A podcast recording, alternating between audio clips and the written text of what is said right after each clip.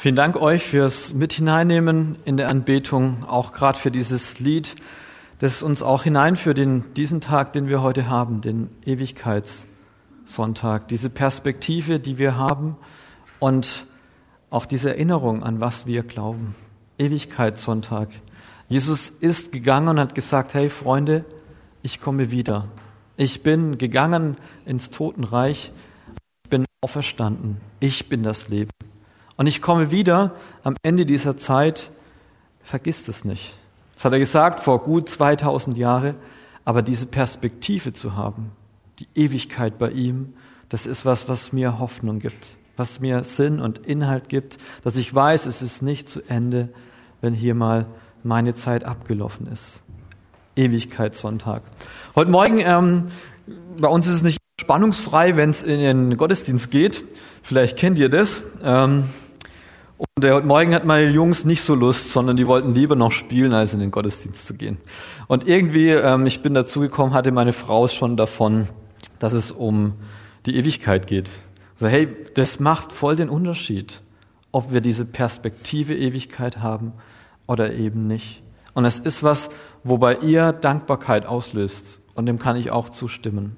Auch bei mir ist es was, wo Dankbarkeit entsteht, diese Hoffnung zu haben, diese Hoffnung hier im Jetzt, aber auch darüber hinaus. Als ich heute Morgen unter der Dusche stand, habe ich auch gedacht, wow, es ist einfach schön, dass es warm ist. Ich weiß nicht, ich bin ein Warmduscher ähm, und habe einfach mich gefreut darüber, dass es auch warm ist, wenn ich aus unserer Dusche, die offen ist, ähm, einfach heraustreten kann, dass es auch da warm ist.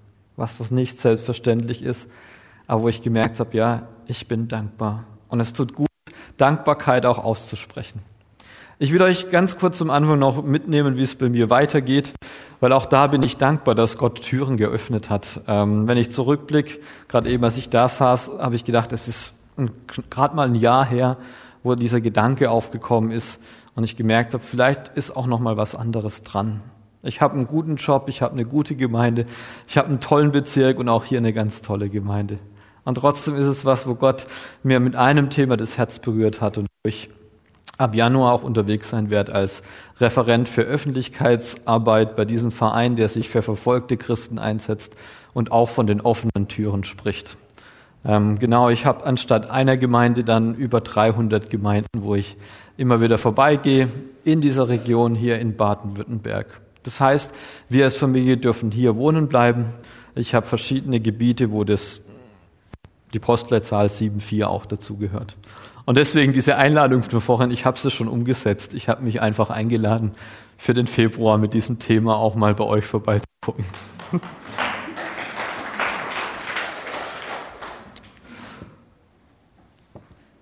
Dankbarkeit. In der USA gab es ein Radioprogramm, das Arbeitsstellen vermittelt hat. Und der Moderator sagt, von den 2500 Menschen, wo ich eine Arbeitsstelle übermittelt habe, haben sich zehn bei mir bedankt. Und eine über 80-jährige alte Lehrerin, die bekam eines Tages einen Brief. Ein Brief, wo sich ein Schüler, Schüler bedankt. Und sie schreibt ihm zurück, ich kann Ihnen gar nicht sagen, was dieser Brief für mich bedeutet. In den 50 Jahren meiner Lehrerin Seins ist es der erste Brief, das erste Danke, das ich von einem ehemaligen Schüler erhalte. Wir haben es in der Einleitung auch schon gehört. Dankbarkeit, es ist was, wo doch unser Herz berührt. Und so möchte ich euch kurz mitnehmen an eine Geschichte, die ich erlebt habe. Ähm, ich bin ja nebenher noch bei dem Verein tätig, der die blauen Lichter auf dem Dach hat. Und äh, wir waren da abends mal nach so einem Dienst ähm, essen, Hähnchen und Pommes. Ich wollte gar nicht mit, aber der Gruppenzwang, wir sind zu acht dort eingelaufen in Sonneck, ähm, 21 Uhr, ähm, Getränke kamen unser Essen stand bereit. Und dann ist es ja so, wenn wir Bereitschaft haben, dann kann auch mal der Melder sich melden. Und in dem Fall war das so. Der Melder ging los, acht Leute am Tisch, haben wir alle rausmarschiert zu den Fahrzeugen. Als wir so rausgelaufen sind, haben wir ähm, Grinsen gesehen. Bei ganz vielen, die sich so ein bisschen gefreut oder auch lustig gemacht haben. Ah, jetzt geht's weg. Ich habe noch schnell einen Schluck genommen und los ging's. Und unterwegs hatten wir noch so diesen Witz, hey, früher gab es mal diese Taschen, wo man das Essen noch mitnehmen konnte, ähm, aber unsere neue Kleidung hat es nicht. Wir waren beim Einsatz, wir kamen zurück, Ähm, wir haben gesagt, zum Glück war das Essen noch nicht da. Wir haben uns alle hingesetzt, ähm, das Essen kam ganz schnell und äh, wir haben noch was getrunken und dann auf einmal kam wieder dieses Geräusch. Wir alle wieder aufgestanden, vielleicht schnell was genommen und dann ging's raus. Und außen draußen war wirklich so ein Gelächter, haha und so, die haben sich wirklich amüsiert, dass wir jetzt nochmal los müssen. Und wir sind losgegangen. Auf dem Weg haben wir noch gesagt, also wenn wir jetzt wieder zurückkommen, dann essen wir schnell. Dass es dann einfach nicht nochmal passiert. Unsere Gemeinde ist es noch nie passiert, zweimal. Als wir dann zurückkamen, dann hatten die das so lieb gemacht, dass wir, die haben unser Essen mit Nummern versehen und haben die alle wieder ganz schnell unseren Platz zurückgebracht, dass das Essen noch einigermaßen warm war. Voll lieb. Und dann kam irgendwann die Bedienung und wir durften nochmal Getränke ordern und die kam nochmal und hat gefragt, ob noch jemand was zum Trinken möchte. Und dann äh, hatten wir so diesen Witz bei mir, weil ich nicht mit wollte, jetzt hat sich's gelohnt, sonst hättest du zweimal zur Wache fahren müssen und das Geld fürs Essen ist auch schon drin und so. Und ich habe mir dann überlegt, ich gehe dann hin und sag einmal bitte die zwei zahlen, so wie an der Tankstelle. Und dann kam die Bedienung her und hat gemeint, ihr dürft gehen, es ist schon bezahlt. Sie hat gesagt, da war ein Mann, der hinten saß, ein Stammgast, den hat es innerlich so berührt, dass wir in unserer Ehrenamtszeit dann immer wieder aufstehen mussten von unserem Essen und Trinken weg, dass er das komplett für uns übernommen hat. Und das ist was, wo voll mein Herz berührt hat, wo ich gedacht, boah, da kann ich noch lernen, was Dankbarkeit, was Wertschätzung bedeutet. Kann ich von diesem Mann lernen und mich hat es im Herzen irgendwie zu merken, ja, das ist was, wo einen Unterschied macht, wo Dankbarkeit auch mein Leben verändert. Lobe den Herrn, meine Seele, und vergiss nicht, was er dir Gutes getan hat. Lobe den Herrn, meine Seele, und vergiss nicht, was er dir Gutes getan hat. Diese Erinnerung tut uns gut. Glaube und Dankbarkeit. Unsere Seele, die sich daran erinnert, was er getan hat. Ich möchte heute predigen mit einem Text aus Lukas 17, die Verse 11 bis 19. Ihr kennt die Geschichte vermutlich. Und trotzdem finde ich es voll hilfreich, da nochmal hinzublicken. Die Heilung der zehn Aussätzigen und der Dank des Samaritaners. Auf seinem Weg nach Jerusalem zog Jesus durch das Grenzgebiet von Samarien und Galiläa. Kurz vor einem Dorf kamen ihm zehn Aussätzige entgegen. Sie blieben in einigem Abstand stehen und riefen laut, Jesus, Meister, hab Erbarmen mit uns. Jesus sah sie an und sagte zu ihnen, geht, geht und zeigt euch den Priestern. Auf dem Weg dorthin wurden sie gesund. Einer von ihnen kam zurück, als er sah, dass er geheilt war. Er pries Gott mit lauter Stimme. Er warf sich vor Jesu Füßen nieder und dankte ihm. Dieser Mann war ein Samaritaner. Jesus aber sagte, sind denn nicht alle zehn gesund geworden?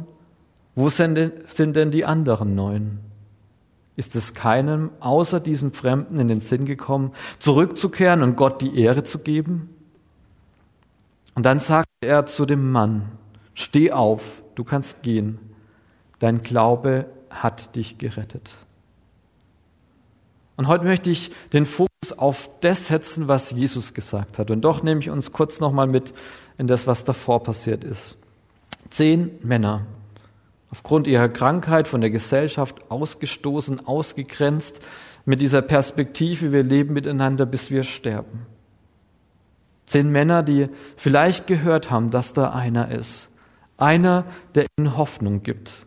Einer, der schon Kranke geheilt hat Lahme konnten wieder gehen, Blinde konnten sehen, Taube konnten hören. Was hatten sie zu verlieren? Als sie gehört haben, dass Jesus in ihre Nähe kommt, da sind sie aufgestanden und losgegangen und sie haben ihn angeschrien, Jesus, Meister, hab Erbarmen mit uns. Und sie sprechen ihn mit Meister an, was schon mal was von ihrer Erwartungshaltung auch zeigt. Diese zehn Männer kommen zu Jesus und sie schütten ihre Sehnsucht, ihre Hoffnung ihre Sehnsucht nach Heilung und ihre Hoffnung auf ein neues Leben, auf wieder Teil der Gesellschaft zu werden, ihre Sehnsucht nach Leben, nach Überleben schütten sie aus. Jesus hört sie rufen. Und was sagt er? Geht. Gehen zeigt Vertrauen. Da ist nicht, kommt her, ich rühre euch einmal an, ich will euch gesund machen, ich sehe euer Leid, sondern Jesus sagt zu ihnen, geht, geht und zeigt euch den Priestern. Und die Priester, die waren damals zuständig für das Gesundheitssystem. Die waren diejenigen, die entschieden haben, ob jemand als gesund galt, als ob jemand zurückkommt in die Gesellschaft oder nicht. Und diese zehn Männer hatten jetzt diesen Aufruf, loszugehen, loszugehen und sich zu zeigen. Aber sie waren ja noch gar nicht gesund. Sie standen da und sie hörten das Wort von Jesus. Geht. Und alle zehn müssen wohl diese Entscheidung getroffen haben. Und vielleicht haben sie es ganz zögerlich gemacht, dass sie sich umgedreht haben und dann einen Schritt vor den anderen losgegangen sind. Vielleicht sogar mit ihren Zweifeln. Wir sollen jetzt gehen obwohl wir nicht gesund sind. Wir sollen uns dem Priester zeigen, obwohl wir ja noch krank sind. Es war dieses Losgehen. Losgehen mit der Ungewissheit, ob sich was verändert. Ob sich wohl unterwegs was verändern würde. Mich hat dieses kleine Wort, das Jesus sagt, zum Nachdenken gebracht. Geht, mach dich auf den Weg und in unserem Text ist es ganz kurz erwähnt. Auf dem Weg dorthin wurden sie gesund. Unterwegs wurden sie gesund, nachdem sie sich aufgemacht haben, nachdem sie vertraut haben, nachdem sie losgegangen sind. Und es brauchte dieses Losgehen in die Ungewissheit. Das Glaube und Vertrauen, dass Jesus die Macht hat, jeden und jedes auch Krankheit zu verändern. Da war keine Berührung, kein Anblick kein in die Augen schauen. Da war nur dieser Weg, der zur Heilung führte. Ich habe mal ein interessantes Buch gelesen mit dem Titel Jünger wird man unterwegs. Und ich glaube, dass dieses Loslaufen wirklich was ist, wo wichtig ist. Man weiß noch nicht alles. Und doch ist es dran, loszugehen. Ein Schritt nach dem anderen. Und ich glaube, so wächst Glauben. Bei mir ist es was, wo ich jetzt in meine Situation reinblicke und merke, ja, das kommt mir irgendwie bekannt vor, loszugehen, loszulassen, was vertraut ist und loszugehen, zu vertrauen, dass er den nächsten Schritt auch führen wird. Was bedeutet das für uns?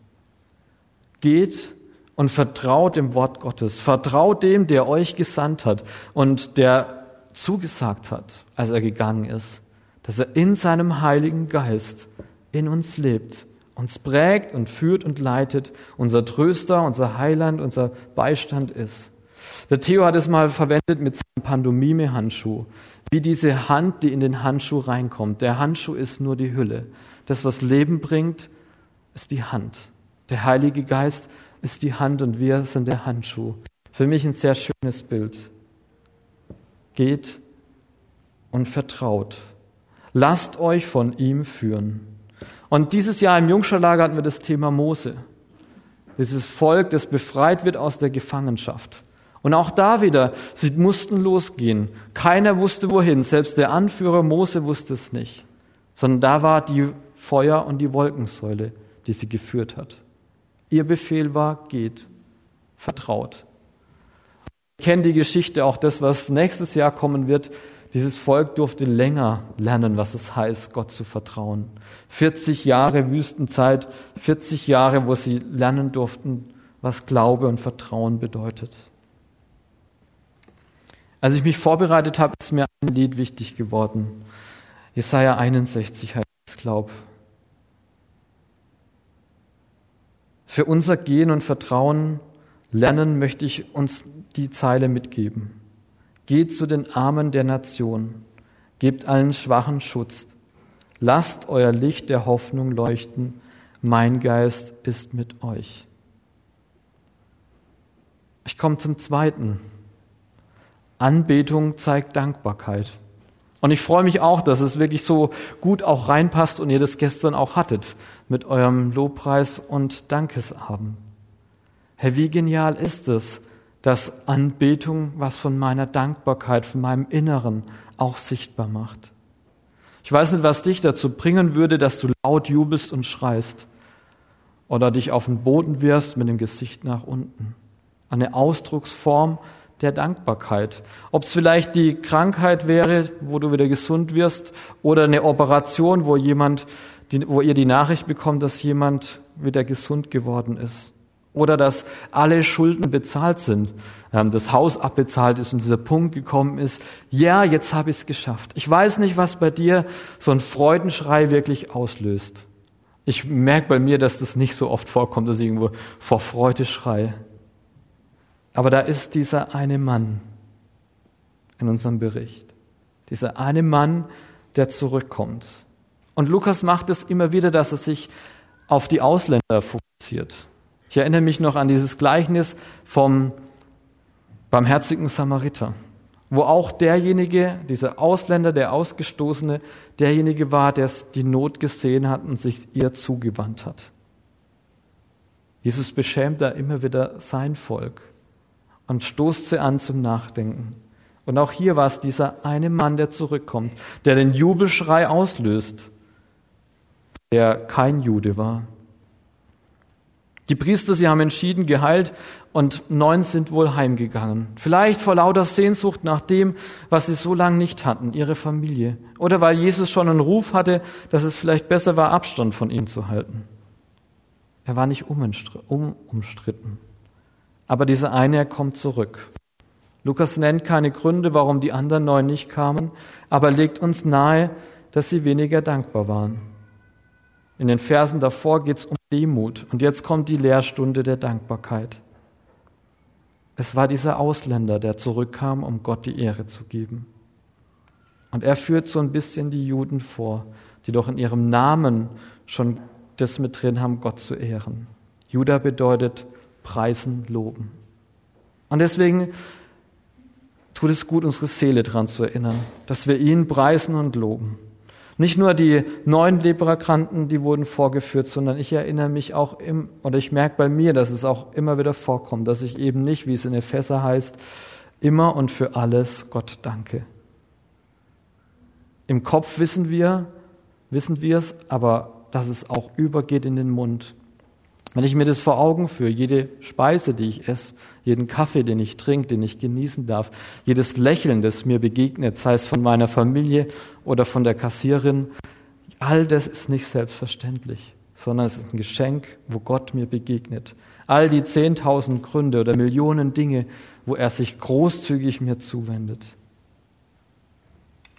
Wie kann aber jetzt in meinem Leben Dankbarkeit und Betung zunehmen? Ich möchte euch einen Tipp geben. Alle gute Dinge sind drei. Einfach abends auch drei Dinge aufzuschreiben, für die ihr dankbar seid und sie kurz zu Gott zu bringen. Drei Dinge. Wofür bin ich heute dankbar? Klingt als eine ganz einfache Übung, aber ich glaube, dass sie Veränderung bringt, wenn du wachsen möchtest in der Dankbarkeit. Aufzuschreiben und ihm Danke zu sagen. Oder es so zu machen wie dieser Mann, der undankbare Bauer, der zu einem Ratgeber kam und der ihm gesagt hat, eine Seite voll mit Steinchen. Und immer wenn du irgendwas hast, was dich glücklich macht, nimm ein Steinchen und tu es auf die andere Seite. Und am Anfang, als der Bauer das gemacht hat, waren da am Abend vielleicht zwei kleine Steinchen in der linken Jackentasche.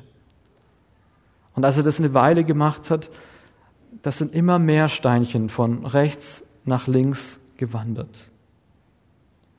Und abends hat er sich an die Steinchen erinnert, an all die schönen Momente. Und irgendwann ist er dann zu seinem Ratgeber gegangen, der undankbare Bauer, und hat gesagt, ich bin ein echt dankbarer Mensch. Und deswegen lade ich euch ein, da wo ihr dankbar seid, auch das zu teilen.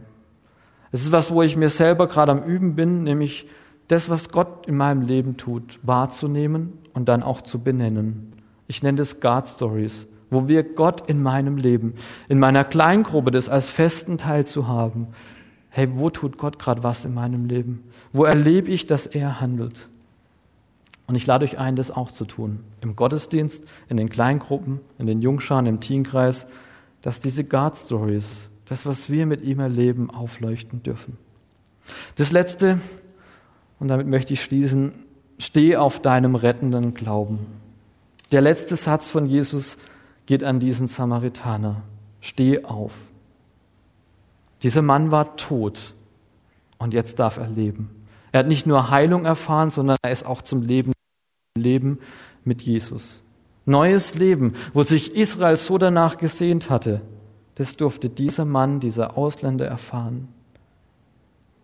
Mal wieder geht Heilung und Glauben Hand in Hand. Und wieder einmal mein Glaube hier nicht einfach nur ein altes Bekenntnis, sondern etwas, wo mehr dahinter steckt. Glaube ist die Überzeugung, dass der Gott des Lebens und des Todes in und durch Jesus und seinem Heiligen Geist am Werk ist. Glaube ist auch das Vertrauen, dass es nicht nur was ist, was mit anderen zu tun hat, sondern mit mir.